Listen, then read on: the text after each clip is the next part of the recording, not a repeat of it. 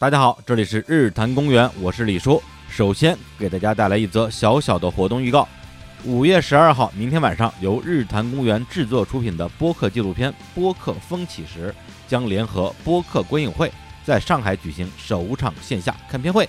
我和小伙子将邀请听众们在影院大屏幕上共同观看。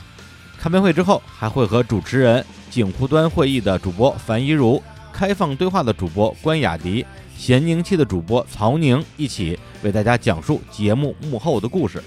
本来准备录这个贴片的时候呢，还打算说还有少量的余票，但是在录制的时候已经完全没有了。而且在票务销售的过程之中呢，因为这个票卖的实在太快，我们已经升级了三次影厅，甚至换了一个电影院，从上海徐汇区的绿地缤纷城换到了美罗城五层的 FFC 上影影城啊，就是新的地址是在美罗城，所以呢，已经买到票的听友千万不要走错了，还是感谢大家的厚爱。买到票的朋友呢，我们就明天见；没有买到的，我们就下次再见。今年我们一定还会以各种形式和上海、北京以及其他城市的听友们线下相见。然后是关于本期节目的一个介绍。本期节目是我上次在上海参加播客观影会的一个现场录音，录制于今年的四月二十号，是电影《灌篮高手》的特别场。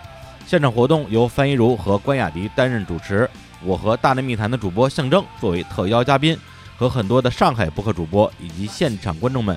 一起观看了《灌篮高手》的电影版，并且在影片放映后现场明争暗斗，一起来聊了聊《灌篮高手》这个作品和一些个人的人生感悟。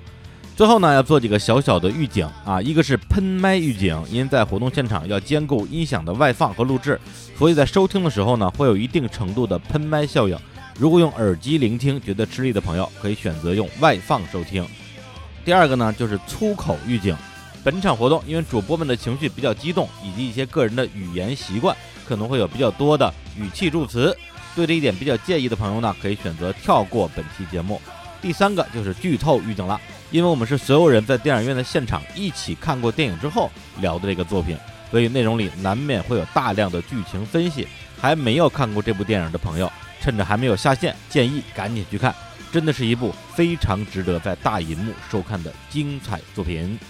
废话不多说，来听节目吧！比赛开始了。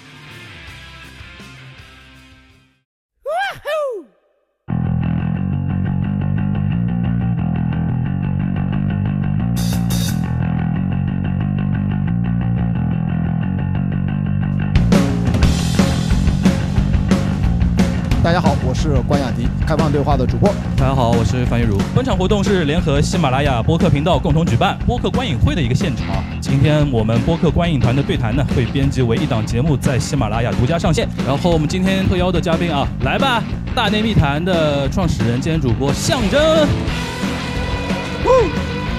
大内密谈的前主播啊，日坛公园的日坛公园的创始人兼主播李志明李叔。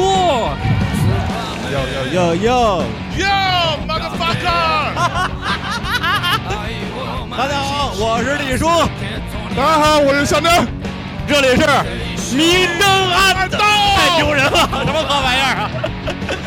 呃，哎呦呦呦呦，竟然还真的有明争暗斗的。那个下面有他们那个 CP 的牌子，明争暗斗啊，明争暗斗。那个咱们今天的一个流程是这样，主要是先是台上的两位主播要跟大家分享一下啊，然后现场我会是 Q 啊。所有有播客的人，我都会 Q 你，一定要发言。然后 Q 的时候，你要说你这你的节目叫什么名字。那两位，咱们是不是要 one two three four 要来那个片头要来一下？这一定就是老听友的。听友了，听友。象征先来吧，象征先来。我先。啊，先来，先来什么？先说这个片。先说这片吧。对，各位同学，我接下来我不管他们，我的发言当中可能会有很多爆言，也可能。会无数次的违反广告法，但如果说对于这样子相对极端的啊，但同时我会带很多脏字，呃，对于这样子的表达，如果有意见的话，忍一忍，好吧，忍一忍。我是第二次看，第一次我是在北京十二号那天看的一个小点映，一个算是一个内部场。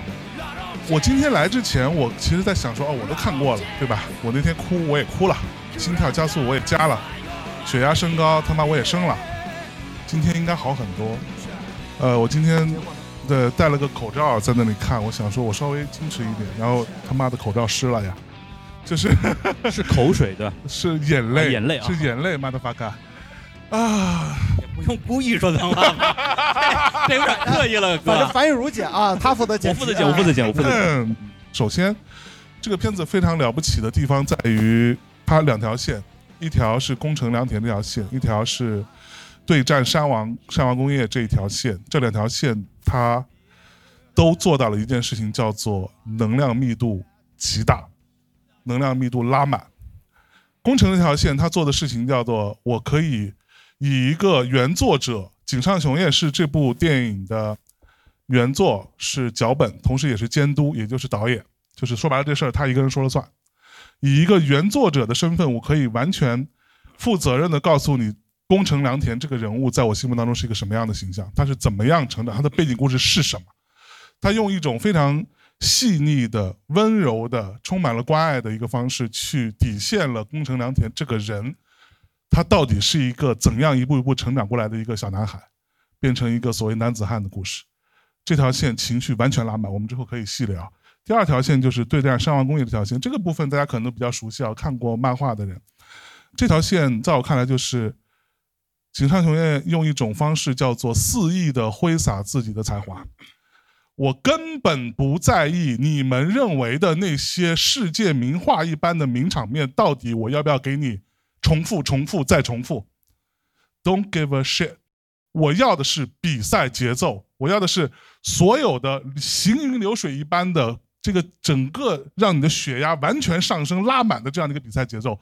我可以因为这件事情放弃所有一般导演，任何一个除了他之外的导演都会把那些画面三百六十度回放，哪怕 NBA 都有回放。我们说这样子的东西完全给你放弃掉。他唯一做的两个部分的相对来说的慢动作，第一个叫做宫城良田突破那一幕，面向画面那一幕；第二幕叫做樱木花道最后那一头，还有对 the fucking shot 有慢放。除此之外，基本上没有的，基本上就完全给你堆到底。所以两条线完全拉满，在我看来是只有他能做这件事情。在这里，我作为一个《灌篮高手》的陪伴我童年的人，我觉得我需要对于井上雄彦致以最大的敬意，同时对于这部电影敬以最大的敬意，因为这是我看过的漫画改编的最好的电影，没有之一。李叔，李叔，嗯，如果说要我给这个动画电影打一个分数的话，我的分数是满分。然后可能会有一些《灌篮高手》的漫画或者是老版动画的观众会有有一些遗憾，包括我在北京看完首映之后，朋友圈也看到有朋友在小小的吐槽吧，说为什么鱼柱的戏份没有了，海南的镜头没有了，翔阳啊、陵南啊都不见了啊，还有跟晴子的那那么重要的一场，有点像告白啊，实际上是一个跟作品前后呼应的戏都砍掉了。然后他就说：“哎，什么时候能看到导演剪辑版就好了？”我说：“兄弟，这就是 motherfucker 的导演剪辑版啊！也也不用那么刻意的说了。正因为这部戏的导演是井上雄彦，所以他不需要背负我必须尊重原作这样的一个枷锁。对，不会有一个像高桥留美子一样的人在后边说你这样拍不对，老娘弄你。所以井上雄彦，我觉得他特别让我佩服的一点就是说，经过了这么多年之后，他愿意去推翻自己，去颠覆自己，去做新的事情。在原有的《灌篮高手》，大家都知道怎么拍啊，就是最后的那全国大赛啊，最后樱木投入制胜球这样一个前提之下，他开了一个新的故事线。所以就像刚才向征说的，他是一个，你可以说是明暗两条线。在我看来的话，它就是分成文戏、武戏嘛。是对，文戏就是工程的戏，武戏就是这场比赛。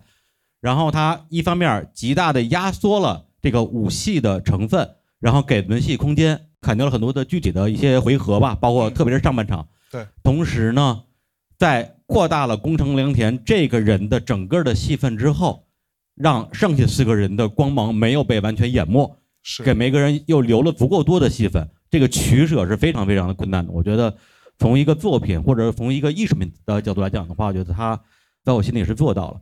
那么也有朋友说，看完之后觉得，哎呀，我就想看当年那个原汁原味儿的《灌篮高手》，谁要看宫城良田啊？当年看《灌篮》的时候，这个人最没有存在感了。那就对了，正因为当年的宫城良田没有什么存在感，我们俩象征之前在播客里聊过两期《灌篮高手》，对，就是挨个点评这些球员嘛。说到工程的时候，说实话没什么可说的，因为这个人是他最隐形，但是也正因为他最隐形，所以给他加戏的空间就最大。而同时，我们在想说，为什么井上雄彦到了二零二三年啊，这个电影是去年上映，二二二年是有工程两点这样一个角色，因为这个角色就是他自己对生命的理解。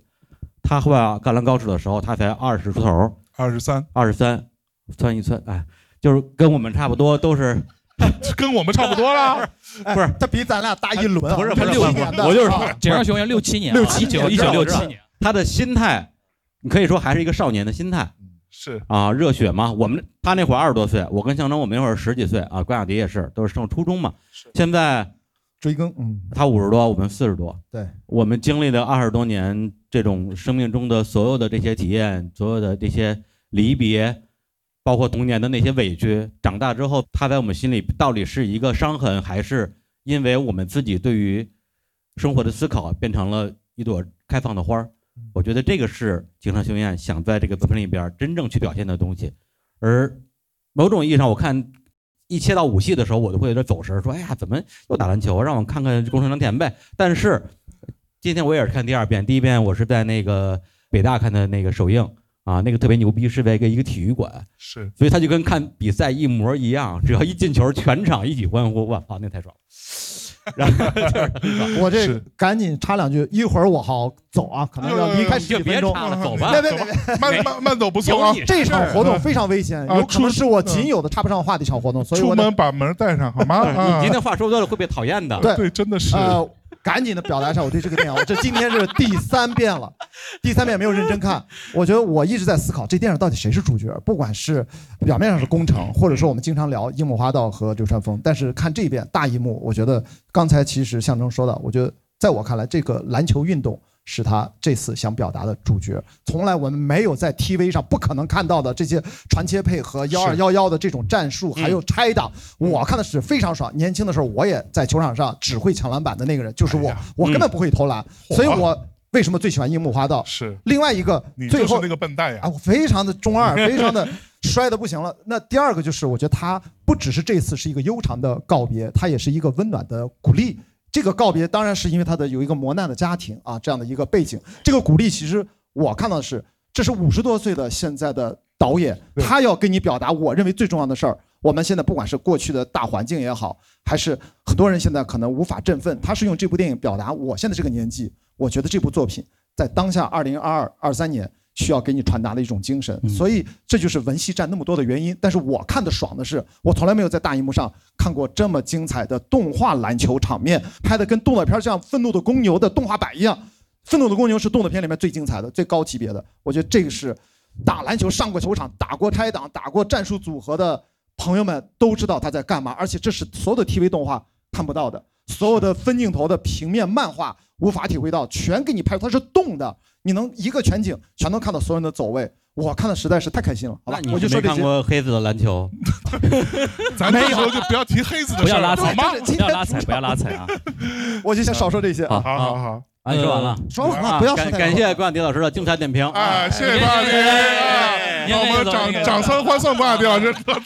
呃，所以所以说回来，我觉得就宫城良田到底是谁？是经过了这三十年的井上雄彦，也是经过了这三十年的我们。对，是，对，我同意。那个，如果让我到你了。刚才关老师说这部剧主角是谁，我觉得哎最后那个镜头，他一抬头，哦，工程其实看的就是我们嘛。其实我们更多的是，还行，你这个上海的朋友还不太适应，不太适应京派播客对啊，。不太适应，没关系，就来适应的。那个呃，我其实看到一种说法，我觉得挺有道理的，就是井上雄彦可能在想的是这么一件事情：哦。二十六年过去了，就是哎。现在二零二二年、二三年的日本也好，或者东亚或者全世界也好，哟，已经不太希望想看一个天才改变世界、天才创造奇迹的这么一个故事，是不是？而是一个普通人自我疗愈跟自我和解的这么一个故事。哎。所以说，我觉得这是可能是，哎，你我我我这个我这个在北京就这么被带偏过一次，我这个很难，我这个很难解啊，我这个很真的很难解啊。那个，然后还有还有一个点想跟大家分享的，就是说，呃，因为他是一九六七年出生的井上雄彦啊，他开始作画的时候，你想这个连载是九零年开始连载，然后连载到九六年。提醒大家注意一点，九零到九六年正好是日本就是泡沫经济最辉煌，然后跌破的那个年代。所以说，你可以看一开始他开始画那个这个漫画的时候，感觉好像还是比较轻松、活泼、滑稽，对吧？哎大家现在想象 TV 版的时候，一开始那些画面。是，但是越画到后面，它其实越沉重、越严肃、越成人像。尤其画到最后山王工业那几卷的时候，基本上就已经跟最早的那个作品是两两种作品了。是我觉得这个是跟那个日本的整个社会的一个变化是有道理的。对于对他来说，因为他上一个时代是鸟山明这些人嘛，这些人所画的那些英雄就是 superhero，无所不能哎。但是到他这个年代，越往后越会觉得，他是就连樱木花道这样所谓的天才，他都要投入两万球，左手只是辅助。然后最后他改变这个世界的一个前提也是他投出了两万球，他会跟你说努力努力再努力，就是日本已经不是 Japan as number one 了，是留给我们的只是一种努力。这个我是结合他日本的一个时代的背景要，提示大家这么一点。嗯，樊老师又来观察东亚了。对对对对，对东亚观察局今天沙老师也在下面，待会儿也可以让他发发言啊。就是东亚观察局必须要从社会、经济、文化、历史各种角度，对对对是吧对？对对，把搂下去的那些东西再捡回来一点嘛。咱咱就不能单纯从这个这个作品本身来聊吗？对不对？可以可以，你来你来继续继续哎继续。没有，就是我我稍微接一下刚才那个话，我觉得我当然非常认同樊一茹说的这个观点啊，这个大背景当然很重要。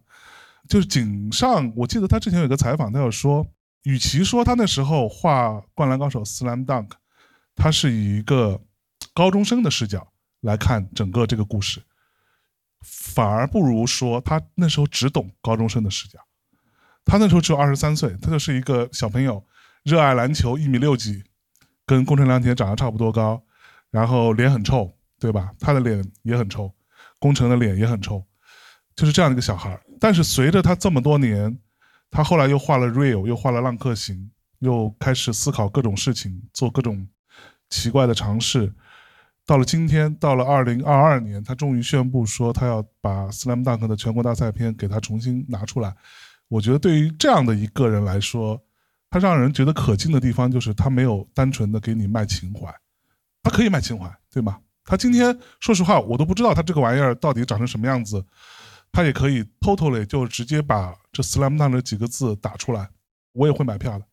对，对于我们这样的一群人来说，我刚刚一边看我一边在想，在他们快胜利的时候，湘北队的替补席上，那位长得不起眼的同学说了一句台词，叫做“能够加入湘北真好啊”。嗯对于我们这代人来说，就是在我们的成长过程当中，在我们的少年时代，有《Slam Dunk》有《灌篮高手》这样一部作品，真他妈的好。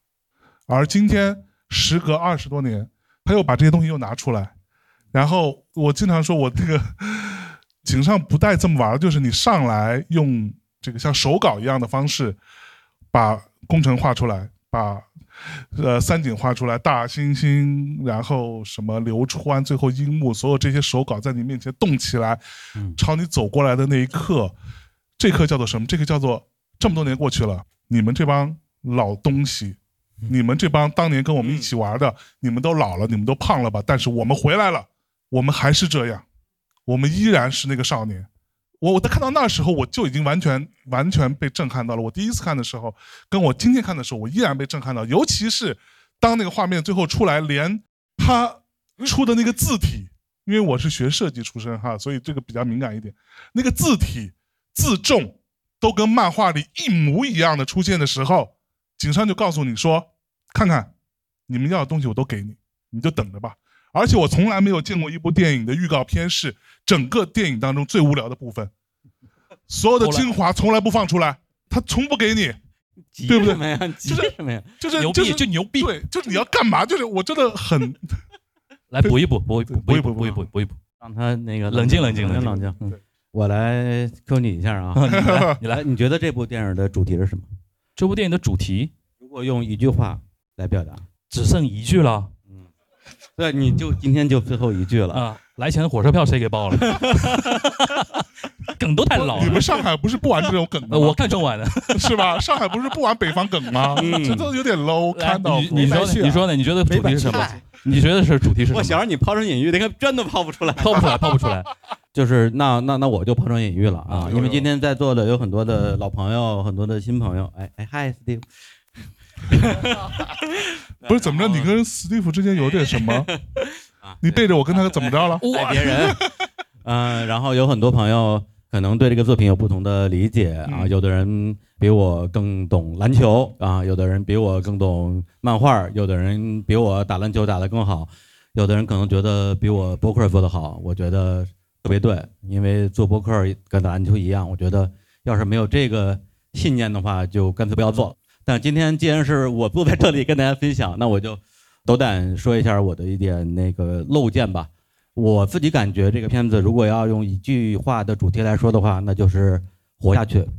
因为嗯，这个作品刚刚开始，宫城良田他给他制造了一个困境，就是一上来他的哥哥就去世了，而且是家里明显比他更优秀、更被父母所宠爱啊，被他的母亲所宠爱，是家里顶梁柱的一个角色去世了。然后对宫城他的一个使命和宿命和他的一个魔咒，就是他要努力成为自己哥哥的一个替代品。是然后我看到这个部分的时候，就是第一遍看的时候，我脑子里出现一个词儿叫“上山打野陷阱啊”，就是同样非常优秀的一部棒球漫画的作品嗯《Touch》，touch，啊。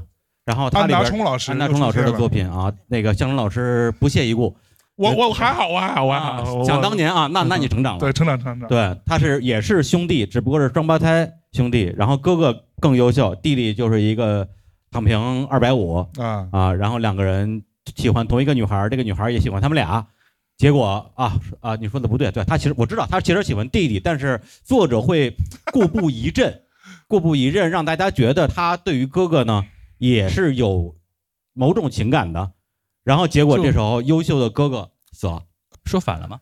我来吧，反了吧不对，不重要啊，不不重要。啊不重要。啊，我没说反。啊然后那这个时候对于播客人就是要这，个自信。这时候对于上山打野这样一个啊，你是兄弟说反了是吧？啊，对对对，兄弟是说反了。对哎，我我以我以为你说那个，夸你，我说知错就改，对不起。哎，对不起，对对对对对对，弟弟死了，弟弟死了。啊，对，那么对于打野来讲，他的困境是同样的困境，而且比如说那个女孩，她其实更喜欢的是活下来的这一个，但是正因为那个人死了，那我就就可以理直气壮的跟你在一起，这样好像什么地方不对劲，反而让两个人没有办法走到一起。嗯，然后他的父母也因为更优秀的那个弟弟去世了之后，然后就觉得说，哎呀，怎么剩下这么一个废物儿子？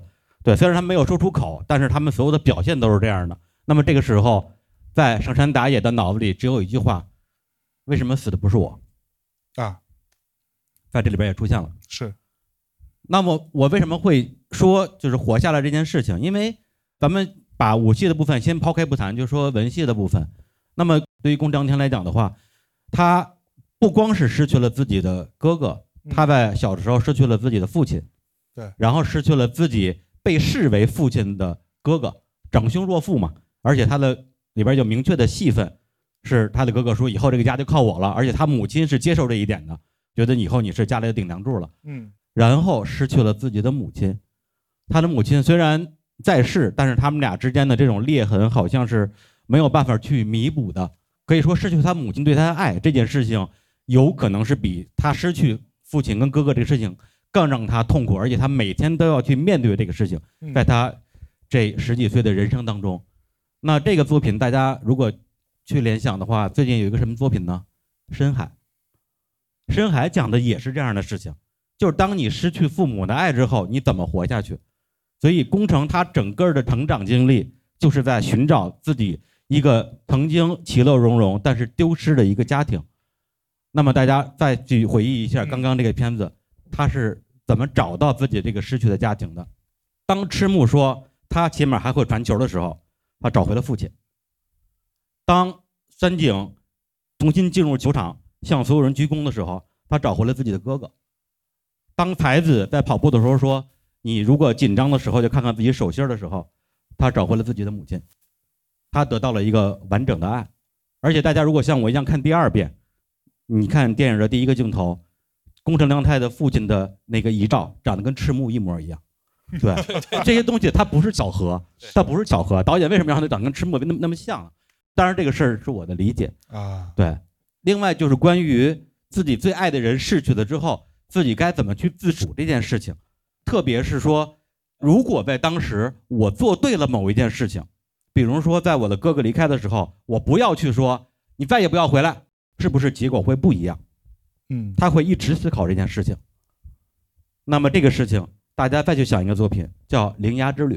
那我想说的就是，其实井上雄彦某种意义上就是创作这个作品，在我看来，跟新海诚创造《铃芽之旅》这样一个作品，他们都有同样的一个真实的事件作为一个动因，就是日本的三幺幺大地震。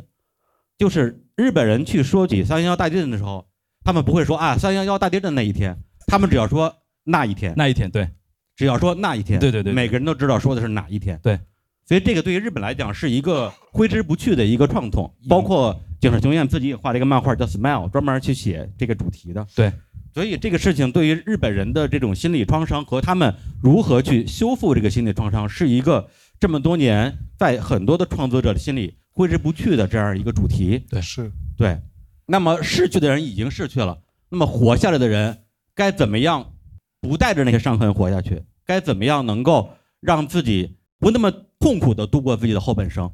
我觉得是刚才我提到的这几个作品都在讨论的一个主题。嗯嗯，然后，如果我再举例子的话，咱们就说最近上映的电影《宇宙探索编辑部》《泰坦尼克》，讲的全是同一个主题，就是活下去。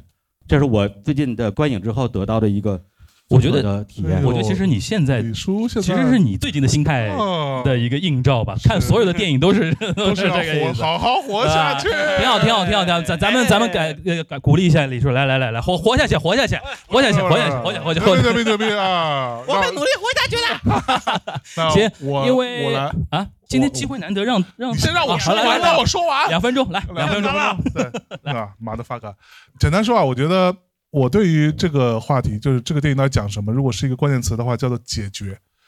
我的这个利益可能没有那么高哈，我觉得是一个解决的问题。那我们可以简单来看，工程这个人物为什么我会觉得他塑造的好？当然这当中有很多加了很多戏，我们之后再聊。嗯，这个工程这个人物，啊，其实他是一个什么样的心态的变化？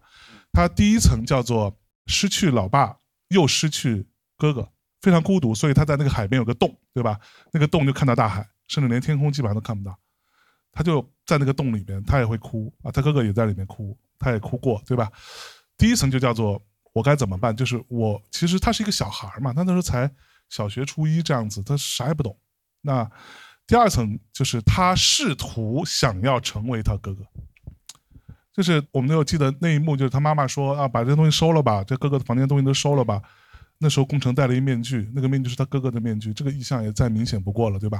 就是我要成为我哥哥，因为他认为我只要我成为我哥哥宫城宗泰，我就可以让这个家更完整一点。为什么死去的不是我，是我哥哥？他显然更好，所以他第二层叫做我想要成为我哥哥。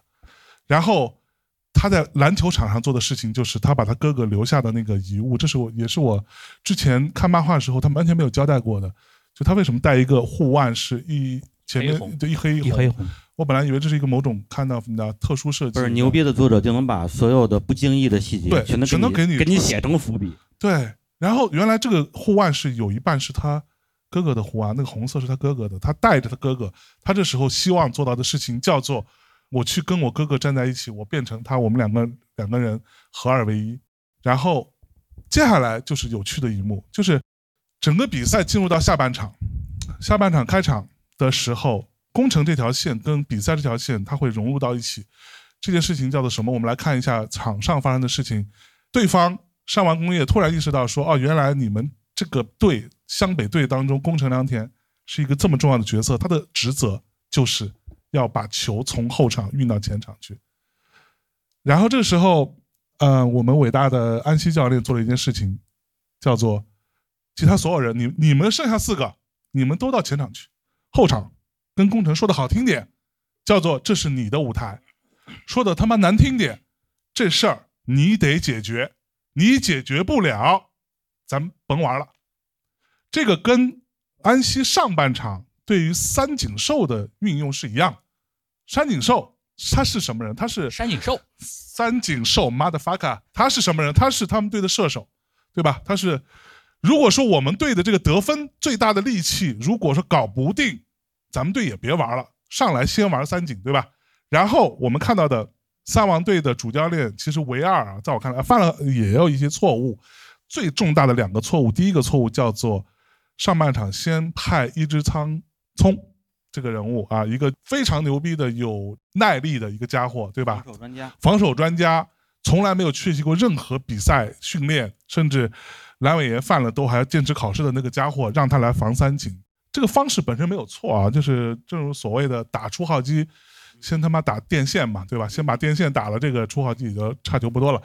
这个逻辑本身没有错，但是他却被动的触发了三井寿的一个技能，叫做血磨的差不多的时候，我才可以变得更强。残血三井，对，残血三井才是完整体，才是超级三井。对所以瞎眼子龙，对，所以你想，瞎眼，所以你想，整个比赛当中，三井寿，呃，我记得不是特别清楚，大概其的逻辑是这样子的：一共投了九次三分球，九投八中，还有一个加一的罚球进来，所以他完全是一个开挂的状态。尤其是当雪被磨没了，我觉得这是他第一个失误。说工程说工程，对，然后回来说工程啊，这个时候他对于工程的做法就是这个场地后场你来处理吧，你处理不完咱们就完了，对吧？好，那拉回来，工程在现实当中他做到的事情是什么？就是我们看到他的画面往回切，切到工程他过往的事情的时候不是白切的，工程搬到了新的一个地方，然后他非常孤独，他在那个小区里面拍拍球，也被邻居骂说你你他妈吵什么，赶紧走。去那边玩去的臭孩子，然后对面明明有五个人，却不敢来叫他一起跟他打球，因为觉得看起来脸好臭，上学也没有朋友，被所有人欺负，对吧？看起来就是一个不良少年。在这个时候，这两条线都叫做工程，你必须要解决。解决，而且就靠你自己解决，就靠你自己一个人解决这事儿，没人帮得了你。你解决了，过了这一步，你这个事儿就算达成了。解决不了，咱们全都搁在这儿，死在这儿。而且你看，工程他们家这一家子其实状态是什么？在他爸爸去世，可能我们稍微悲观点想，可能也就几个月之后，他哥哥就去世，家里边两个男人先后离世，然后剩一个小孩和一个小妹妹，他妈妈该怎么办？从这一刻开始，他们家就像一个琥珀一样，完全被冰封在这里。这个家庭是没有任何进展的。他们虽然搬了居住的城市，换了地方住，没有任何进展。他们连生日的时候还是要切一份蛋糕给哥哥，然后说今年哥哥多大了？哦，二十岁。这不是在说年龄，这是年龄没错，不是在说年龄，这在说可能我们用我作为工程，我可能真的赶不上我哥哥，他永远都比我大。然后他妹妹说，工程其实早就追上来了。对，其实他早就追上来，在这个部分，工程需要在现实状态中，他需要去解决这件事情，在场赛场上，他依然需要去解决这件事情。嗯我觉得这两条线在这里的汇合是非常非常棒。嗯而且他妹妹其实是走出来了，反而他妈妈跟那个工程有一点走不出来。他妹妹有有一句话嘛，就是一开始很小的时候，有两个教练在说啊，那个孩子死于海难。他妹妹帮上去说，我哥哥只是去一个很远的岛上，对，然后到二十岁生日的时候，他自己在那边说啊，如果还活着的话，宗泰已经二十岁了对。但是全场其他两个人就那两个教练是他妈妈的嘴替，对他妹妹是工程的嘴替。对对对对对，然后就是这个设置，我觉得非常妙，尤其这两位那个两位老师啊，这个解读一下啊，这这这这也是我们那个现场的一个呃直接观完影之后直接交流的一个好的一个地方。我再补充最后一句，哎就是现点说现杀，啊来最后他们是怎么走出来的？就是嗯工程他重新回到那个山洞的时候，大哭一场。嗯，他接受了一件事儿，就是我不是我哥哥，对我永远不会成为我哥哥。没错对，然后过生日的时候，他把自己的蛋糕吃了，把他哥哥蛋糕留下了。对就是说他是他，我是我我是我，对，然后最后他妈妈说：“哎，你好像长个儿了。”然后马嘎伊利，他的姨妈嗯，就是你回家了，嗯我回家了，谁回家了？不是你死去的丈夫回来了，也不是你像丈夫一样可靠的长子回来了，而是你的小儿子宫城良田回来了。哎，是，就是非常。你看啊，在中间加了那一场戏，其实我觉得非常快说快说，他回来，。他回来了，我操，这逼回来了！你回来了，赶紧说，赶紧赶紧说，赶紧说，我跟你讲，各位同学，我跟你讲，把你麦藏起来他。那个中间加了一场戏特别重要，就是他加了他跟三井寿的那场戏，对吧？嗯，三井寿这场戏，他补足了一个非常重要的因素，一个背景故事，叫做什么？就是他跟三井之间到底怎么回事？他们打的这一架到底怎么回事？我们之前看那个漫画或者说看 TV 版的时候，你都觉得说，这个是他因为宫城跟三井打了一架，三井牙掉了两颗，对没有门牙，宫城因此去了医院住了两个月。你刚想说哇，他们这个不良少年是吧？打的挺狠打得挺狠的真的确实有点狠。就这样都没有被开除吗？还有篮球梦想，但是在这个里面他给你补足了这个事儿，因为漫画里没有说明白，说就是因为这个事儿，对吧？但这里补足了是工程不是单纯因为跟他打架，他是车祸飙，飙车去了，他是飙车，然后他回过头来，他为什么飙车？是因为他在跟三井打了架，对吧？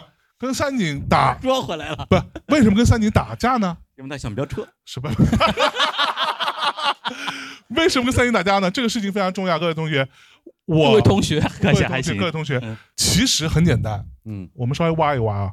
三井为什么打他？嗯三井打他是因为不是因为他撞了他，嗯嗯是因为他旁边那个那个那哥们叫什么来？突然忘了。安田，安田说：“那个我们头非常看好你，你要好好练，你是天才，你是天才，你是明日之星啊。”对，三井听到之后，三井的时候他的腿伤已经好了，他就想说：“你这一米六几，你跟我这儿聊明日之星，你嘛呢？对吧？”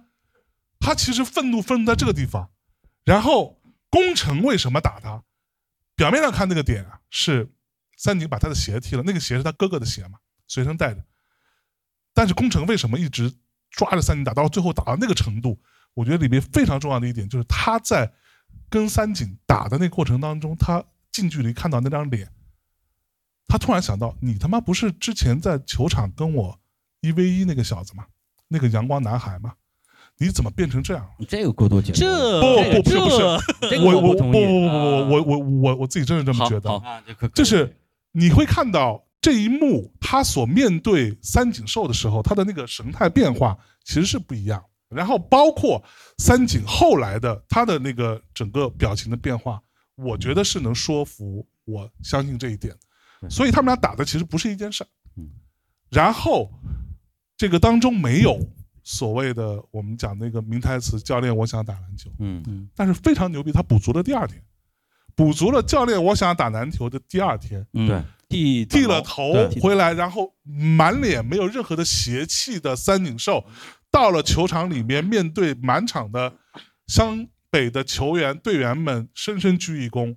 这躬不是单纯给安西教练或者赤木或者木木去的，嗯我三井要回来，你们所有人都要同意，嗯。所以我鞠这躬。这你看的画面当中，其实最远处是安西，安西的，安西前面是当时还有樱木。长发的樱樱木在练那个还在运球，在在在拍拍球呢。我要让我对你们所有人造成了困扰，我知道错了，我给你们所有人道歉。嗯。你们每个人都要成为让我回来的那个同意的人，嗯，我才能回来。行，虽然我不这么理解，但是我理解你的理解，因为三井是在他哥哥去世之后唯一一个愿意跟他打球的人，对所以我说他是他哥哥的一个哥哥的没错没错，就是这些三井跟他说的那句话，跟他哥说的很像的。对一模一样。所以他就说：“你不要花里胡哨的只是运，你要过来，你不要逃啊，你不要躲啊。好啦，好，好啊，那个这今天在场那么多主播是不能放过大家的啊。然后那个我我就瞎点了啊，瞎点了，来，东东先来，代表上海队先讲啊。我的天哪，好突然啊！我要讲什么呢？我我直接说，呃，我觉得这个电影最爽的地方就是，呃，因为我也看过原著嘛，但是当这个电影一播出来的时候，它没有很多的铺垫，或者说乱七八糟的东西，甚至在全国大赛，山王工业应该是第三场比赛，前面任何铺垫、任何交代，也不说前面的事情，也不再去回忆，不再去叙述，直接就是两队啪上场，直接打。我觉得这个是最爽最爽的一点。我觉得这个开头实在是酷毙了，实在是太酷了。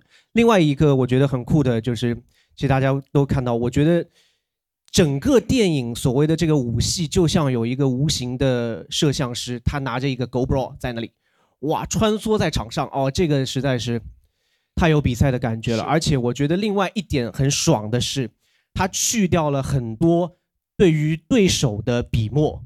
我记得原著里面，嗯。哇，山王工业之间的友情，教练和队员之间的关系，包括泽北跟他的父亲对，有很多很多很多的笔墨。但是这么多年过去了，我们二十多年终于能有这个剧场版电影一上直接打球，对手他妈的我管你是谁，是。不需要知道泽北是什么样子的人，谁谁谁是怎么样的人，我没有什么大家去看什么他们比赛录像的所有的东西都没有，一点闪回都没有。我直到看到最后可能四分之三的时候，我终于看到泽北有闪回了。我想怎么回事？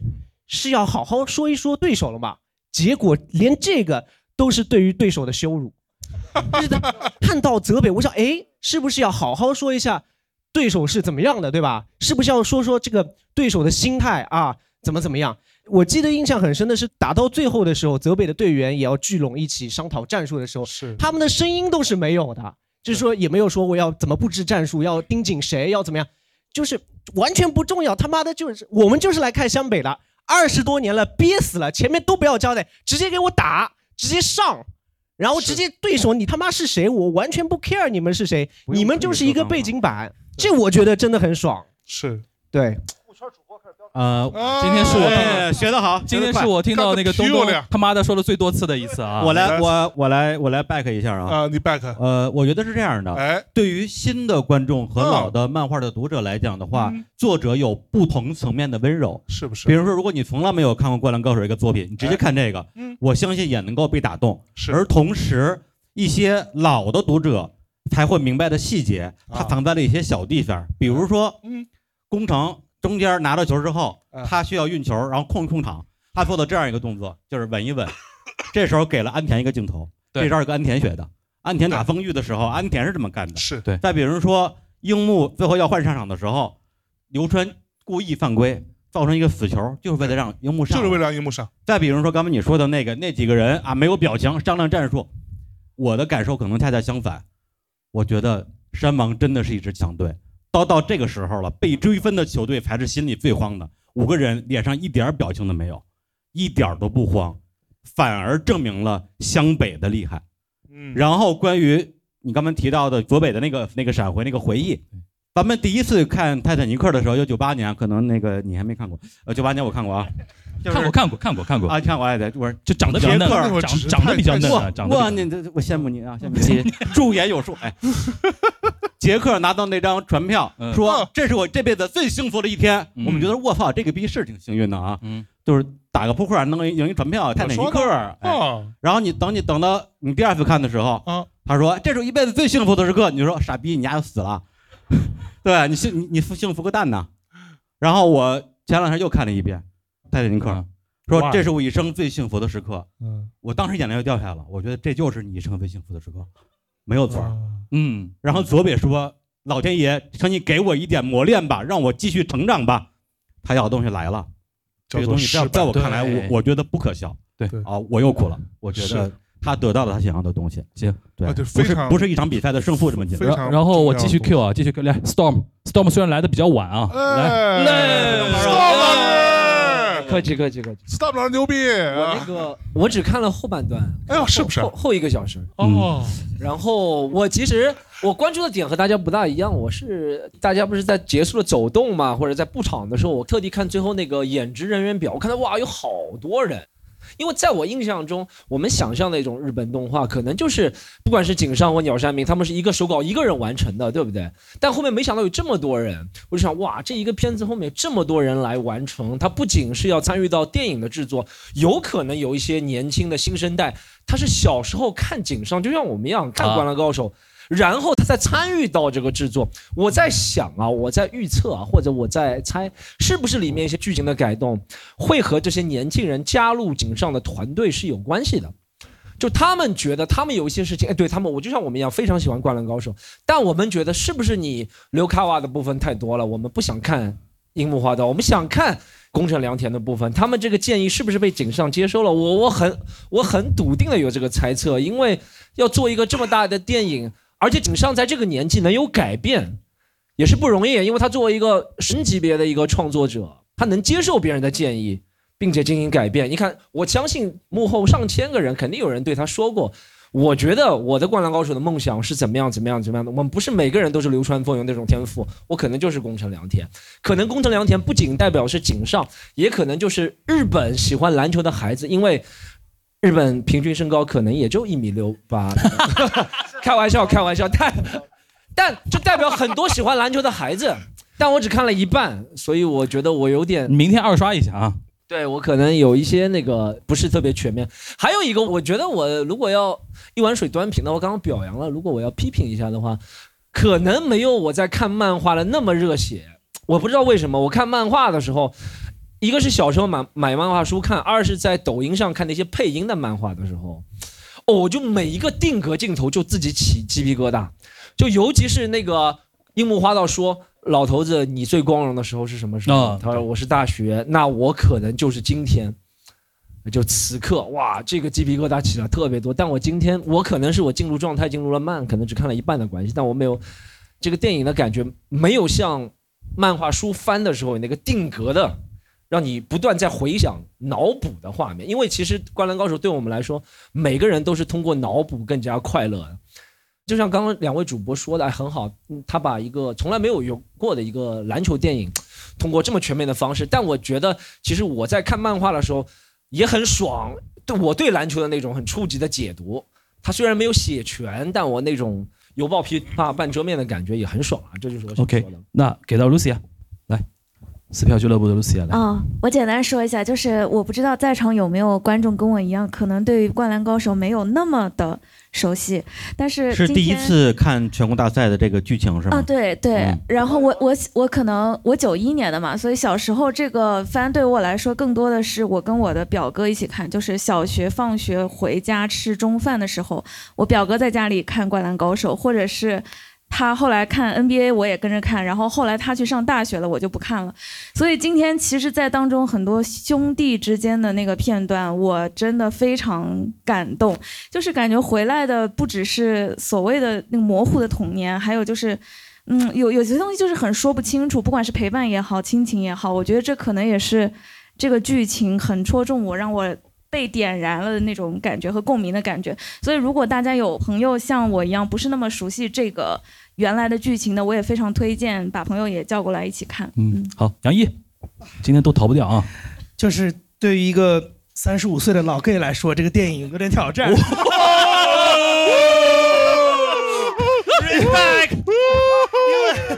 怎么剪？你让我怎么剪？我的妈呀！牛逼！因为因为我从来没有看过《灌篮高手》，这是真人的篮球比赛我也不看，NBA 我也不看，哎所以。从你的角度，我特别想知道了，你今天第一次看下来感觉怎么呃，样？我觉得，我觉得导演对我们非常客气。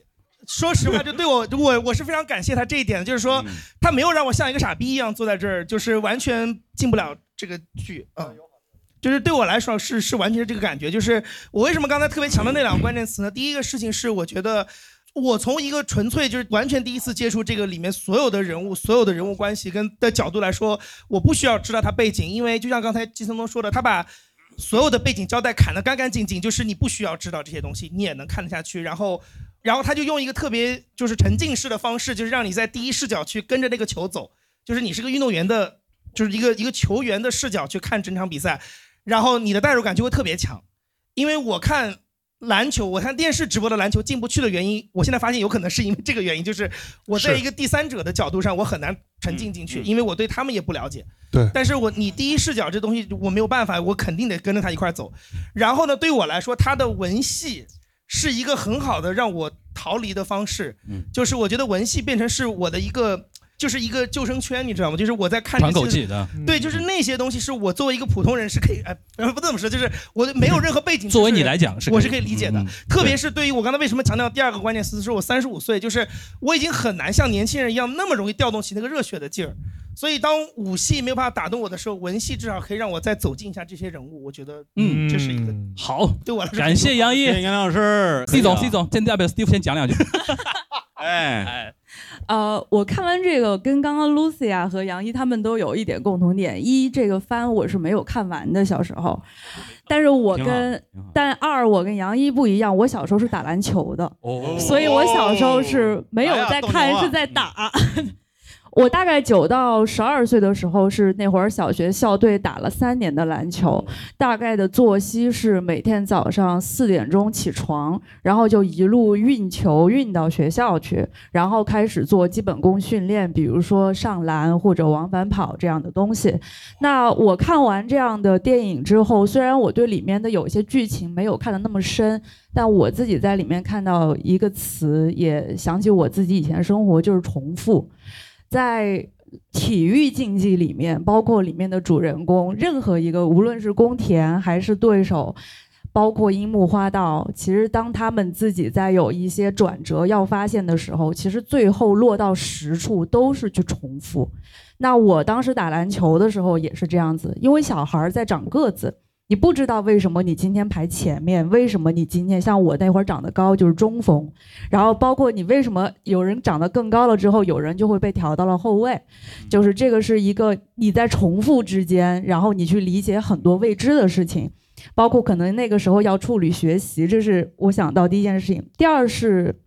里面有出现到生死，呃，我们当时的校队是十个女生，十个男生。那当然我是女队，我们的女队的队长是在六年级的时候死掉的，是去河里面游泳就死了。那死了之后，我们是每天早上都要训练的。那我们的队长没了，我们第二天做的事情就是重复上篮，没有人在说什么东西，我们只是在重复昨天的事情，用。大家在比着，今天你是长到一米六还是一米六三？然后我们继续去打那个篮球。我们甚至不会像剧情里面说，宫田给哥哥还留一块蛋糕。我们不会把队长的位置给他空出来，我们直接挨着挨着就三大步上篮了。所以我现在看这个电影，在回忆起我小时候的篮球生活，我觉得人生，包括刚刚李叔也说到活下去这件事情，我觉得现在有很多事情重复。在场上的表现也是，在生活中也是，他可能不一定完全是说你一模一样完成那个既定动作。当我们未来很未知的时候，我不知道很多原因的时候，做手上的事情，一遍一遍做手上的事情，积累到一定的数量，等到那个质变的来临，那个种子一定会有破土的一天。嗯，对，这是我看完这个电影之后，结合小时候的一些感受。下面有请 C 总的先生啊发言，秀雄老师来。其实就是刚才那个李叔跟象征你们两位总结的哈，一个是活下去，一个是解决问题。然后我觉得这个其实也是播客很好的地方，就是我们能够你们提这些观点会启发到我，然后我也想把你们的观点再放到一块儿一起来讲。嗯，我在看的时候，我一直在想一个问题，就是我们当时看的时候很热血，那个热血是因为我们的注意力全部是在胜败上面。而刚才你们也讲到了，当年他画这个剧的时候也是二十多岁，他只有高中生的视角。今天可能更成熟了，他看到东西可能更多了。那我觉得他在这个电影里，他给我们看那个更多的是什么呢？这个地方就引入到说，这个有这个关于死亡的这个因素，而死亡的这个元素的存在，其实是在提示着我们，就是生活的真相是什么。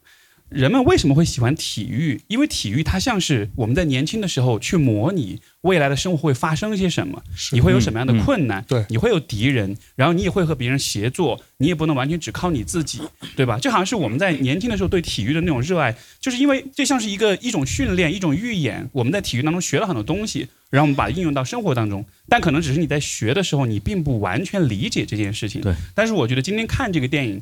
他好像就是在跟你说，如果当年你有很努力的练球的话，如果当年你足够多的学到了这里面所有的道理，那可能今天你面对生活的时候会更从容一些，会能活下去，会能更解决问题。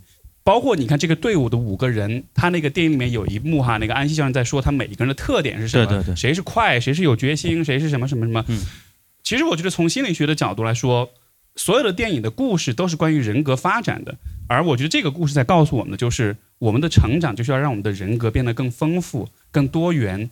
他们每一个人其实代表都是你可以拥有的人格当中的一部分。对，如果你能拥有这么丰富的一个人格，你就能解决很多很多生活中的问题。是，所以他这个从这个层面，我觉得他也是用体育、用篮球在隐喻，就是我们怎么去面对生活，那就是信任彼此，然后爱彼此。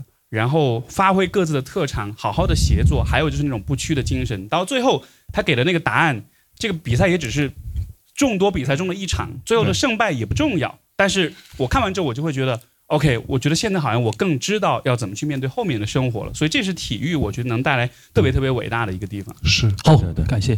嗯，那感谢 Steve 呃啊，旁边这是我们大内的嘉宾，哎呃，王家之老师，你来著名的 Q 王家老师。因为因为我其实有个播客，但断更了，其实不是很有脸坐在第一排。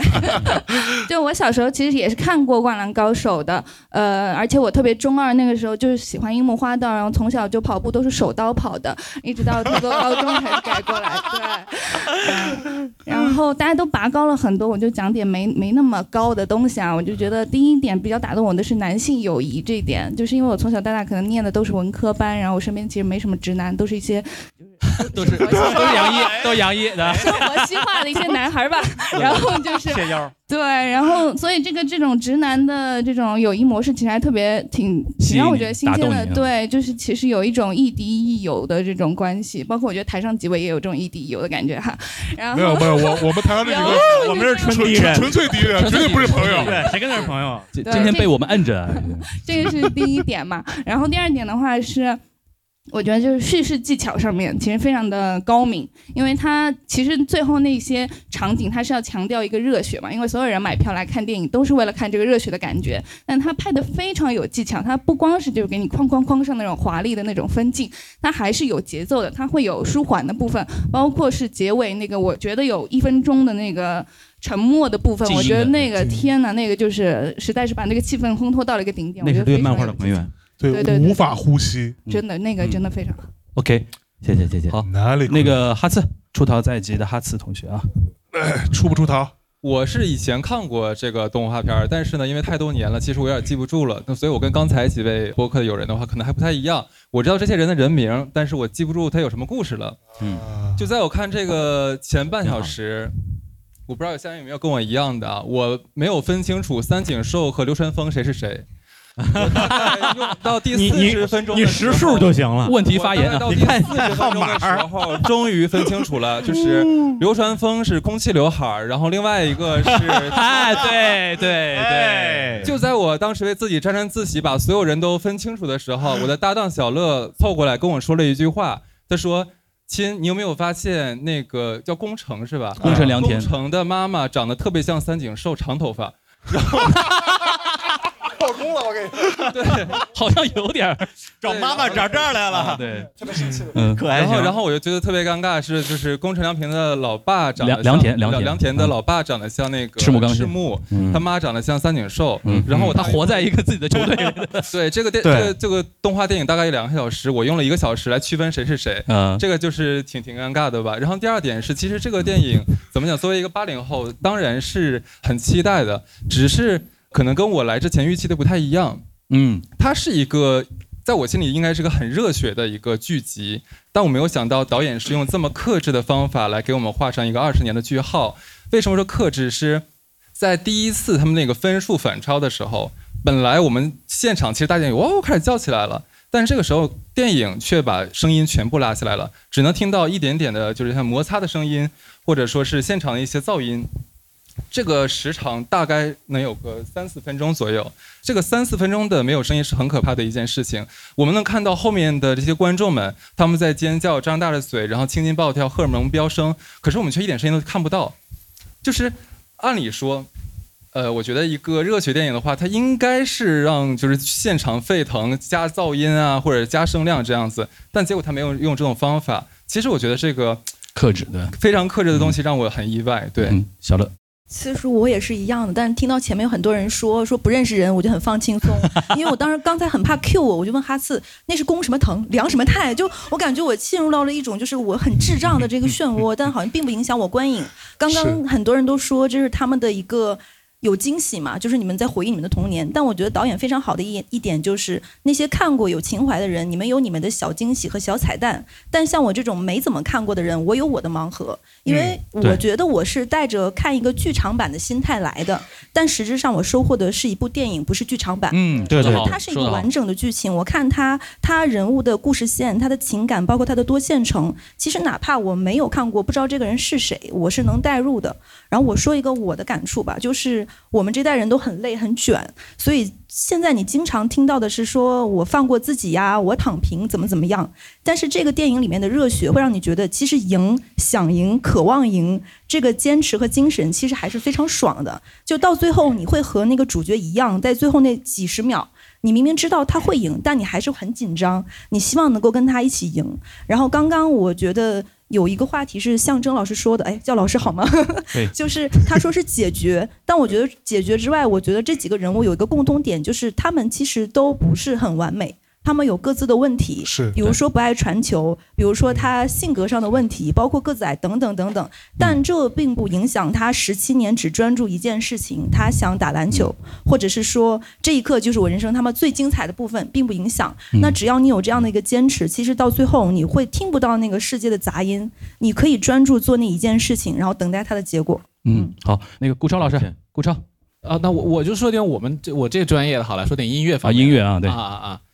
今天是首先呢，我是放弃了这个上海音乐厅开放以后第一个外国大师第一场音乐会对啊，然后来这儿感觉怎么样？收获感觉怎么样？我觉得非常值得啊，收获很大。谢谢这个主办方，哇，这是主办方要感谢的人太多了，对吧？谢谢主办方 这这不能感谢某一位是吧？嗯然后音乐，我是觉得今天听下来蛮有感触的。前面其实几位老师也都提到了，就是首先就是我我小时候的话是看过电视版，嗯啊，没有看过漫画，所以对我这样的人来说，我觉得很多人会有个共鸣，就是一想到《灌篮高手》会想到那几首歌。对对对。然后我还记得我们以前那个电台主办这个东方风云榜的时候，还请啊是东方风云榜还是哪个有请过那个大黑魔记。对，大黑魔记对，我记得那来来那个梅奔嘛，对对对，在梅奔唱的时候呢，还给他配了十几个少年在周围打篮球，就是在拍球，非常非常诡异的画面，对。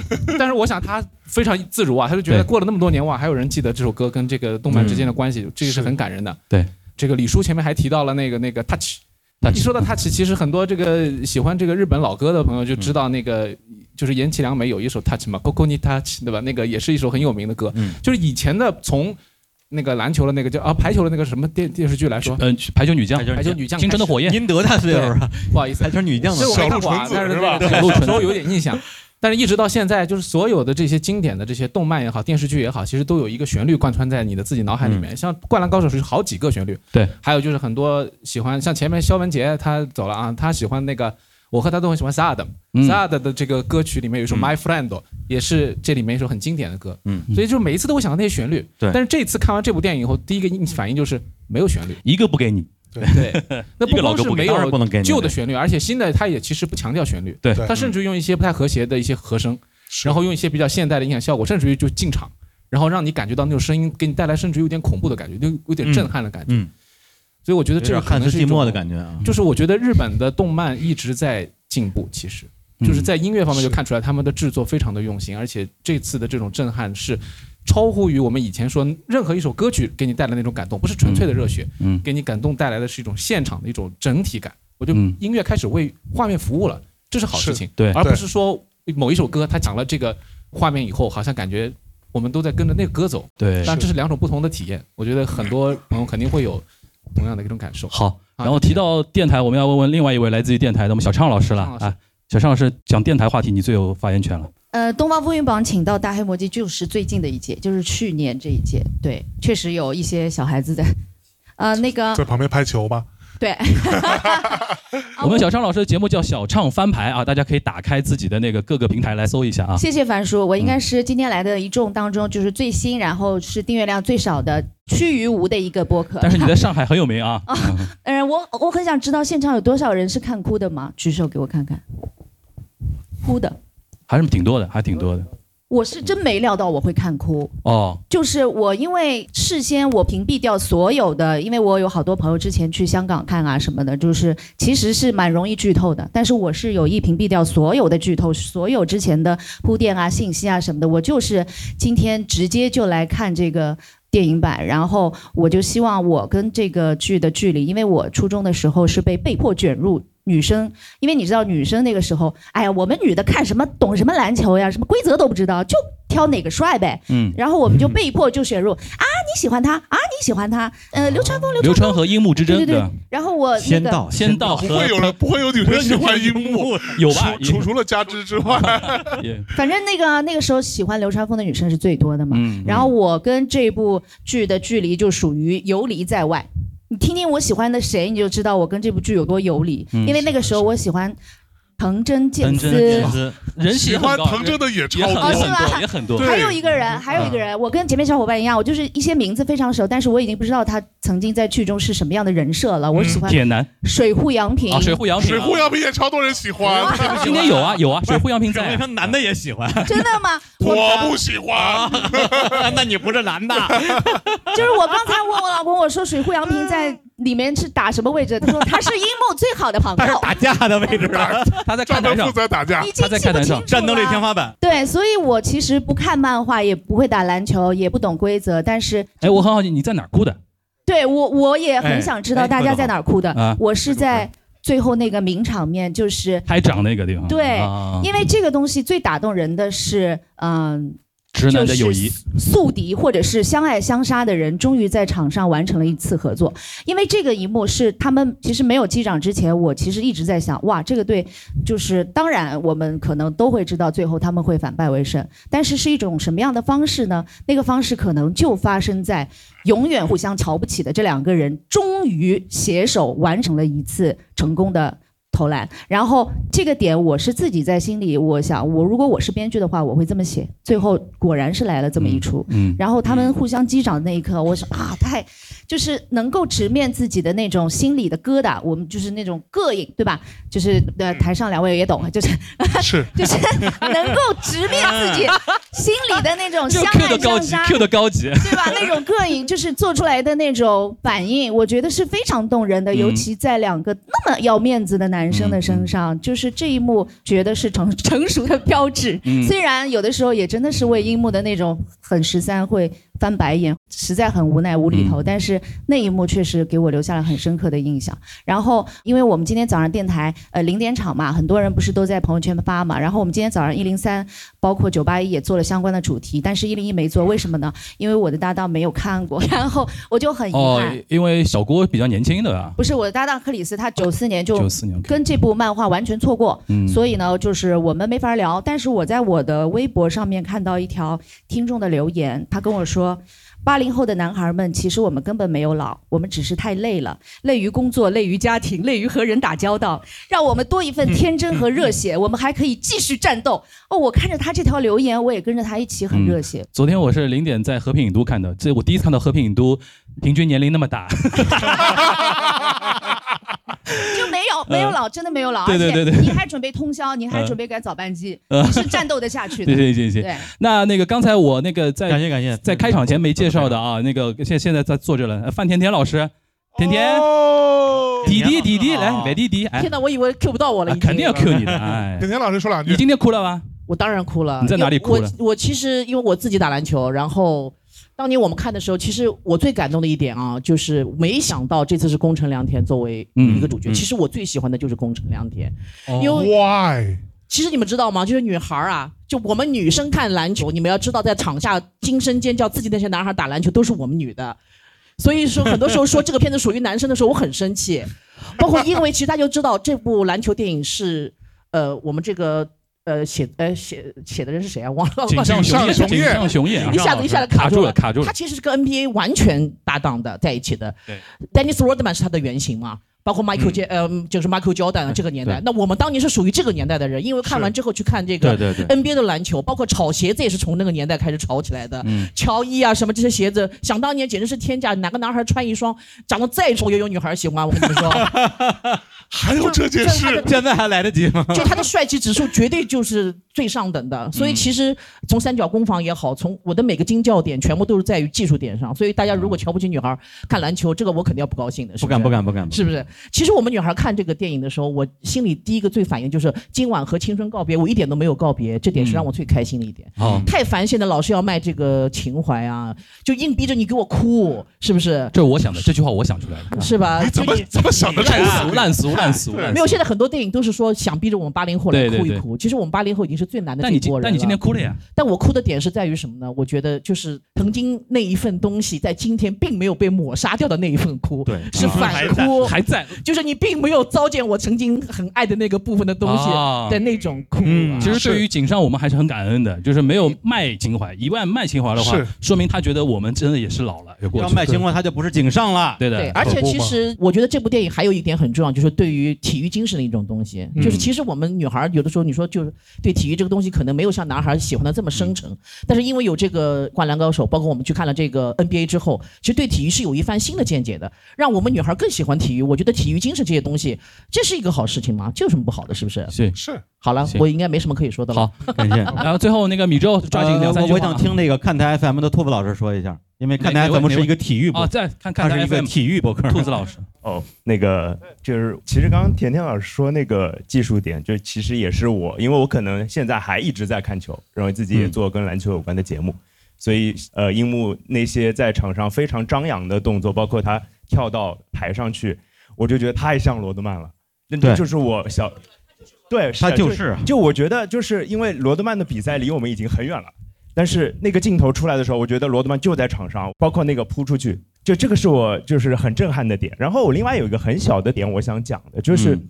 在篮球场上，其实一些打的一些战术，比如说我跟李叔刚刚在讨论的说，赤木开始给三井做无球挡拆了，对，然后就相当于他把自己的身段放下来，他给三井制造进攻机会。然后后面其实马上有一个，大概三井投了两个三分球之后，后面有一个镜头是还是挡拆，然后大家去防三井了，然后那球赤木得分了。这不就是篮球场上最重要的一个东西，就是无兄弟不篮球，就不单单是无兄弟不篮球，其实就是团队合作这件事情。我其实有一点不太喜欢现在的一些呃主流球星，也不是说球星吧，就是呃可能有些哦，前方小心，有问题发言啊！比如说呢预警一下，预警一下比如说啊！呢不点名，不点名，不点名，来来来来，太招黑了。就是，我就觉得可能我我喜欢的篮球是团队的，我喜欢的篮球是每个人去做好自己的事情，然后甚至每个人可以帮彼此 cover 一些事情的。对呃我并不那么喜欢现在有些球星大包大揽这个打法，当然这是我个人的意见嗯啊、可能现在的。你年年年轻的我我我自己是个老师，所以我经常 还是个数学跟我老师啊。对对对，我我我经常跟小孩一起聊天，他们也看球，然后他们可能就喜欢那个样子的。后来我一想想，可能也没什么问题，我小时候可能也那样。是，然后但是我觉得就不艾弗森嘛，那个啊啊艾弗森、科比之类的。哎，我可没说，科比我可没说。说。就所以，我我会想到，就是其实很简单的、很朴素的，跟篮球有关的道理，就在这个电影里，在这个漫画里体现出来，就是很美好的事情。对对对，嗯好，对。然后关于罗德曼，我稍微驳两句，因为我跟象征聊那个《灌篮》那两期节目，有有很多留言说我表示中夸大了罗德曼的得分能力。对，那这个啊，我在大内密谈的评论区回复了一下，大家可以自己去看啊，我列了很多数据，数据就不说了。但是我想留言的人他们。一定有一个共同点，就是没有真正看过罗德曼打球。只要你看过罗德曼打球，你就知道他在场上是干嘛的。很多情况之下，他就是那个扭转乾坤的人。是对方得了二十多分，打了二十多比零的时候，连得四分，这就是罗德曼能干出来的事儿。是，对他不是一个抢篮板的。对，好，然后播客观影会肯定得听听听众的那个意见啊。嗯然后我跟大家说一下啊，参与互动或者发表自己观点的观众呢，不仅有机会可以在线上听到自己的声音，还可以在现场获得由喜马拉雅提供的礼物一份。呃黑帽子这边啊我们更多的播客内容呢，在喜马拉雅都是可以回听的。好，现在大家可以问任何问题，说任何东西，好吧？开始举手。然后来，这是第一位，来中间这位。哦，其实我想问一下，就是大家都在关注流川、关注樱木以及关注三井，对赤木这个人的看法比较少。其实我就想问一下大各位老师对这个人物塑造的观点和看法。呃，赤木其实相对来说，在这次里面可能戏没有那么多，尤其是在漫画当中非常重要的那一幕，就是赤木在鱼柱的到达之后，嗯，鱼柱点醒他这一幕，在这个里面并没有出现。鱼柱削萝卜，对，鱼柱削萝卜跟他说，就所谓的比目鱼形态的赤木，那个是一个完整体的赤木嘛？那鱼柱削萝卜这件事情没有出现，但是这个在我看来也他也没有吃书啊，就是他其实是从赤木的角度来看待这件事情的。对吧？他到底应该怎么样看这个事情？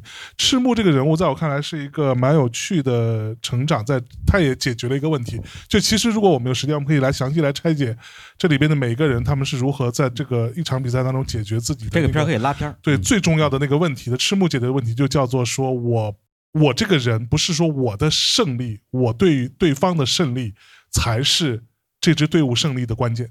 他把自己放下，他能够理解到说我其实就是那个基础，我就是那个最重要的那个基石，就 OK 了。我不胜完全 OK，只要队伍可以胜。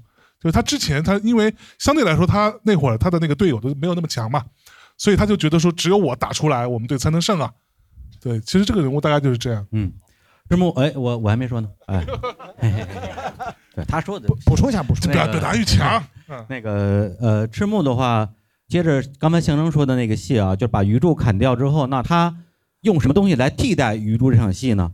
他蹦出来了一个小魔鬼，那个小魔鬼后来变成了赤木，还是一个高一的新生，一个 rookie 的时候，他的那高三的学长，那个学长在漫画里是一个正面角色，是。他在这个相当于毕业的时候啊，说以后球队交给你们了，整个人的面相跟动画里面相都变了，把他改成了一个反派的角色，就是要给赤木一个更大的一个宿命感。对而且这里边有很多的关联，比如说赤木在场上被对方打得毫无招手之力的时候，有一个人没有服输是谁呢？是十号赤木。对，然后等到樱木来了之后，不服输的人是十号樱木，这是一个传承。啊，对，然后再比如说，刚才象征说的就是明线、暗线、文戏、武戏相互螺旋的时候，宫城的戏份是他的父亲死了，然后在场上赤木遇到问题了，这两个时时间线是完全挨着的。嗯，对，那你就要看就是赤木是怎么样重新通过自己的思考建立起他的这种新的对于篮球的理解，然后恢复了他在工程的心目中这种叫当纳，就是老大当纳这样的一个角色。是对，然后那个小魔鬼，我看到第二遍啊，第一遍说实话我没太理解，说这什么意思啊？小魔鬼就是变成那个当年那个学长，说你不行啊，你我说你不行，你就是不行，躺下吧，对，不要然后起来了。当然，然后赤木说：“谁说我不行？”支棱起来了。呃，我这次看的时候，我有不同的理解，就是因为赤木打遍神奈川，主要是他也没有打出过神奈川。作为一个中锋，他打遍神奈川无敌手，所以他从来没有仰望过对手。对，而在那一个画面里面，当年他那个学长变成一个魔鬼的身份，说啊，你不是觉得你高人一等吗？你不是觉得我们都是垃圾吗？现在你怎么看？他这句话点醒了赤木，他让赤木第一次从一个仰视的视角去看别人，他知道作为一个弱者是什么样的心情。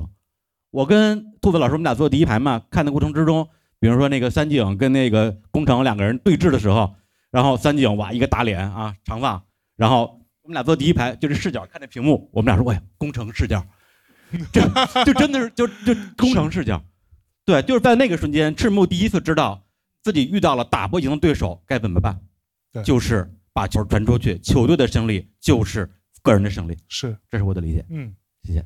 好，那个我们后面其实不一定要提问啊，但是大家可以各抒己见啊，不要觉得好像台上两位老师就非常权威啊什么的啊。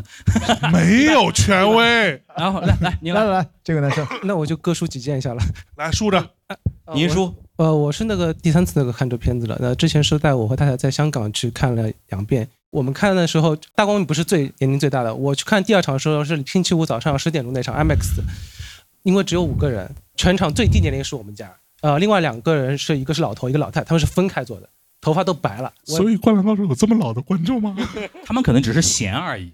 啊，打车票 早场。还有我想问一下李志明老师，就是你刚刚说的关于他找到那个自己的爸爸妈妈还有那个哥哥，那我觉得里面还有就是他一直就说说樱木是的问题儿童问题儿童，那是不是找他自己弟弟呢？对吧？没没听清楚。是不是宫城良田的弟弟？啊，对他是不是完成这部分？宫城田没有弟弟啊，就是他的相当于把自己当成那个，我就说成长了嘛，可以这样子。还有我没有问题，他就感觉今天看的很很爽，就是原来是一百分，今天有各位感觉是一百二十分的电影。我觉得可能更多是另一个自己，都是问题儿童蒙代剧哎。哎哎，李叔，我来我来补一下。哎你你你呦呦呦呦呦呦呦！哎呦哎呦，我又要发言了。一分钟就搞定了。啊哎，我回来快差个点儿我是觉得男生嗯这个电影里面导演第一次给出一个问题，就是如果一个孩子从来没有活在家长的期待里面，哎他怎么办？而且还失去了最重要的他的一个以前他的偶像。我就讲一个我身边最亲的一个我的发小他的故事，他的。哥哥跟这一样，就突然因为意外就没了，而从小就是他是清华的高材生，哎呦，他的我的朋友就很亲的人，然后就跟他的妈妈这种冷战了很多年，最后和解，跟这个电影真的非常相像。所以这个电影我是说，他其实可能不一定是哥哥弟弟的问题，他是最后你看他是从副队长变成了队长，你看那个是那个镜头给的很明确，他最后跟妈妈和解。我生活当中这个朋友，他也是经历了磨难的家庭，最后跟他妈妈现在二十多年过去了，也和解了。当然中间他也考大学，他最后复读了，最后考上了北大。当然他也是就像这个，他从来不放弃，而且呢考了北大还是状元。所以最后这一切的一切，我就想说，这个电影里面它并不是虚构，很多我们生活当中边角料的这种磨难，它要被看见。是，这这就是那个鼓励啊！我就从这个角度，我说不一定是哥哥弟的问题。哎呀，说得非常对。呃你刚刚那个樊叔说的也对啊，就如果硬要说他是谁的话，他就是樱木，特别是根据电影的设定，少年放父，对，一样的。哎呦，三。哦，他，第一句话三三句话我来唱个三句话第一句话，我来唱个反调。我作为一个漫画爱好者，我是不喜欢这个片子的。嗯但是第二好第二句话，但是我作为一个普通观众，我觉得这个片子非常好看。哦如果青年老师的话，就是吴德顶，特别特别好看。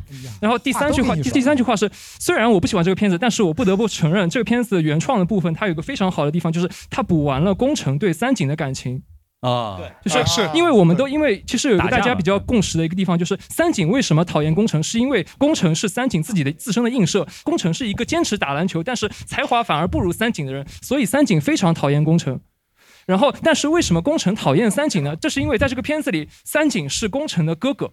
其实他是对宫城的哥哥。对，对。呃，三井讨厌对呃，宫城讨厌三井，是因为他看到了自己的哥哥这么有才华，但是对自己又这么好，但是他却没有坚持打篮球，对。对，他却堕落了，所以堕落成这个样子？对，所以宫城他被那么多人围殴，他要拼命的打三井，并不是只是因为三井在欺负他。对，这是我的观点，谢谢。好，对。这不就是我刚刚说过的了？那个那个这这这位这位，咱们教你三句话啊，我帮你记着啊。哦，说快点啊！然后我这部电影我非常喜欢，我也觉得这是一个一个新的形式，呃，重新回顾我们童年。但是我的朋友圈里也有很多人发表了不同看法，他们的主要观点就是为什么我没听到那两首歌？我想问向阳老师，这个他没用原来的那些歌，是因为版权的原因，还是就是井上雄彦刻意？来来来来来，我我我我我我特别特别快速。第一，这个事情跟版权毫无关系。井上雄彦从一开始他就不喜欢 TV 版动画，这个大家都知道吧，对吧？第二点，他也明确说了，TV 版动画可以看，漫画可以看，电影可以看，这三个东西是基于一部作品的三个不同形态，就是不一样。所以他从一开始就没想要做一个让那些歌重新响起来的画面。这是第一点，第二点，伺候你们这些情怀党对就没有要做这件事情。第二点就是，我们其实看到一个很重要的现象，在日本，在日本本土，你会看到所有的宣传都在讲切割这件事情，对吧？他们就是一个新的、全新的一个大电影。但是在日本之外，我们周围看到的所有，其实都在跟 TV 版动画做做做一些结合。对，对，这个本身无可厚非，但是井上不是这个意思。同时，我觉得新的歌曲，就像刚刚那位老师说的，新的歌曲跟这次动画电影要表达的那个情绪跟节奏是完全吻合的。他用的是朋克音乐，用的是有一些 blues 的 grunge 的音乐，用的一些电子核的成分在里边。那个朋克甚至是数学朋克，嗯，这样的一些音乐风格在里面，它本来就是说快准狠，就给你能量密度。简单说就是这样，他想要做，把那些歌拿回来，对他来说很轻松。那些歌的版权方巴不得得。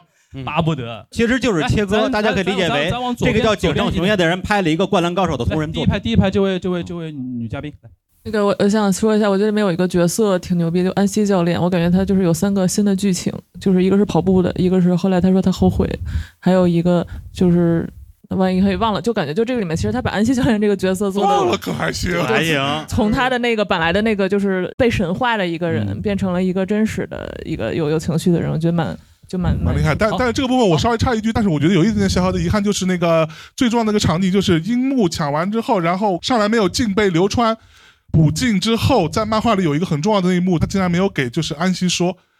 骨折你看到了吗？对。哦。这里有能够超过你的，在那个我们看到香港版翻译异才，对，而且有两两个对。完全没有给把骨折的戏完全加回来，对，就长半个小时了。没错，但是所以他完全没有给，有一幕是他一对有取舍吗？一就是一个一个一个膝盖跪下去的那一幕特别牛逼，就是啊是那个好像漫画里是没有的，就他的形象变了，变成了一个热血的少年。哦有有漫画里有漫画里有漫画里有。漫画里有好，来他跪下来那一幕有的。来继续来来来，这样的，我这个是第二遍看这个电影了，好，但是都是日本原原版。然后我听到这个李叔是看的北大的，应对该是国语的。国语版我也看了。对你，我就想作为一个以前有情怀的人，想问个问题：我是不是值得再为了这个国语版再去看第三遍？非常非常的值得。这并不是因为我有什么国语版的情节，因为我《灌篮高手》的动画我一分钟都没看过，我没有那个国语版的那个情节在。但是你会发现，如果你第一次看看这国语版的话，你会发现有一个先天的优势，就是你不用看字幕，不用眼睛，你可以所有的关注力都在银幕上，关注银幕上的每一个细节，要不你听得懂，这个很重要。对，好好好，白衣服的这位举很久了，好，好，我言简意赅说一下我自己的感受。我觉得这部片子对我来说就像一个时间黑洞一样。就一开始它的节奏，小时候就是你渴望的成长，你觉得时间过得是很慢的。就是当宫城良田那个看追他哥哥的时候，我要长得像哥哥那样，所以他会经历一个很漫长成长过程。然后到他们打球的时候，安西教练说了一段话，他说：“你们心里面都有很多事儿。”我觉得这话就是在井上雄彦是在对我们说的，就对我们这代人说的。对就是我们现在在焦虑，我们现在在担心时间不够用。人生就像比赛一样的，它总是倒计时的，所以我会焦虑，我会觉得为什么我还没有表现好？所以当时他说出了我目前面临的这么一个问题，就是心里太多事儿，我不知道怎么样解决这个问题，我不知道怎么样子往下。然后到最后，其实是整个片子告诉你，就是你只要深爱一件一样事情。这个时间是无限长的，因为当我看这个片子的时候，一开始我恨不得二倍速，然后后面到最后我是恨不得四倍，呃 就是把它放慢，放慢四倍，因为我觉得这时间是无限无限长的，甚至它会像黑洞一样的，会让我回到过去，就是说重新再来一遍的感觉。因为宫城良田对他妈妈重新把那个护腕交给他，他开始新的生活，就是一切都是 renew 的。那么，对嗯、当时我觉得有一段话，他是宫城良田他说出来的，麻烦您快一点啊，只要一句话，就是呃，没礼貌当你我就是负责干这个的当你心砰砰跳的时候，你只要装作毫不在意就是了。好所以我们过人生的水就是，只要你深爱，当你心砰砰跳的时候，你再焦虑，你只要装的毫不在意，你投身在里边，这就是永恒啊！这就是我的感受。你再不接受，我心要跳出来了。来，好隔壁各位，隔壁说的非常干干得漂亮，谢谢。井上真的是一个非常会讲故事的人。我哎一直有句话就是说，你只要放弃，你的比赛就结束了。但是我觉得他井上特别善于从一个非坚持的状态去谈这个坚持的一个问题。什么意思呢？就是说他特别善于从逃避的角度谈坚持。我嗯所以说，啊我觉得在这个。一个人的这个一生当中，其实总是强调坚持，会给学生一种只要坚持一定成功的这样的一个执念。嗯对所以也要强调的就是这个在生活当中，有时候你有时候放弃了，你你才知道你该坚持些什么。对，我觉得这个是很重要的事情。第二个观点，我就是说李叔这个关于死亡的一个问题，因为我是一个老师关关于对对，因为李叔请活下去。对，我是一个老师，前一段时间我也经历了一些，就是我我的师长的孩子烧炭死掉，嗯，那我去做一些后事的一些处理，嗯，那我就发现现在孩子就是脑子里有些执念，我在上课的时候也会有有学生课下给我发信息说我我我我心里有难受，我我想死怎么怎么样，那我就跟他沟通沟通下来，我就觉得挺难受的，对吧？但我今天看这个电影，我就觉得，嗯，这个运动啊，会给人一种活下去的力量。好所以我是我没错这在在座的，如果有孩子的话，希望你们带孩子多运动啊。就是体育啊，运动，我觉得它一个最重要的点是，它是浓缩了人生当中的一些我们刚才讲过那些起起伏伏、各种风浪，对吧？但是最重要的点是，体育是一个自己跟自己去较量的东西，最终你要做的事情是解决自己的问题。所以你在解决了体育的问题之后，你再回过头来再看人生的问题的时候，人生的问题也是它并没有被解决，但是你却有了多一分的信心去解决它。好这样的事情，我就补一句啊，我就这个其实说过很多遍，在我的播客节目里面，我觉得体育运动，因为我是明显是一个体育爱好者，重度太明显了。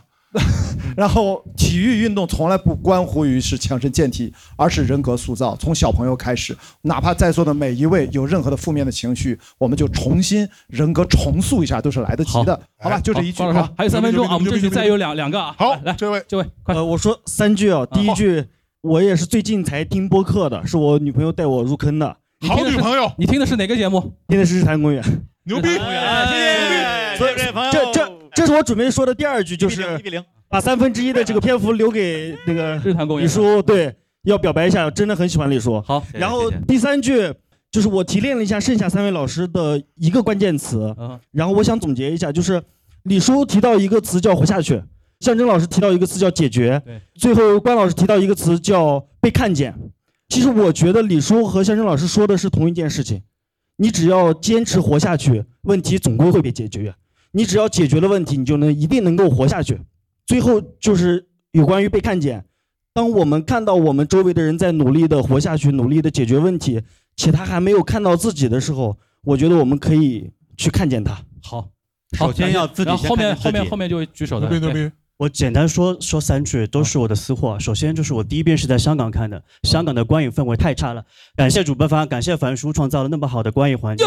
我们上海的观影环境 太棒了。这这第一，第二是我的私货。今天是我的好朋友播客金汤力电台的主播乃俊的生日。哦，金汤力啊。然后他明天也会在凡叔阿那亚的现场，他的搭档会博文会去。哦。所以这个给我们的向真真跟我的好朋友打一个广告。好第三点，第三句我是送给在座第一排的 Steve，我想对 Steve 说，谢谢你给我们很多分享，很给了我们力量。嗯只要你在更新，不管你在哪个平台，我们都会听下去。谢谢你。哦，Steve 活下去，活下去，把问题解决，解决，你会再被看到。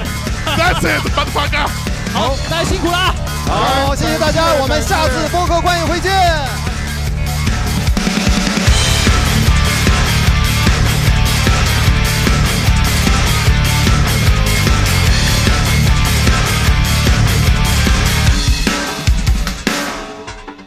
「胸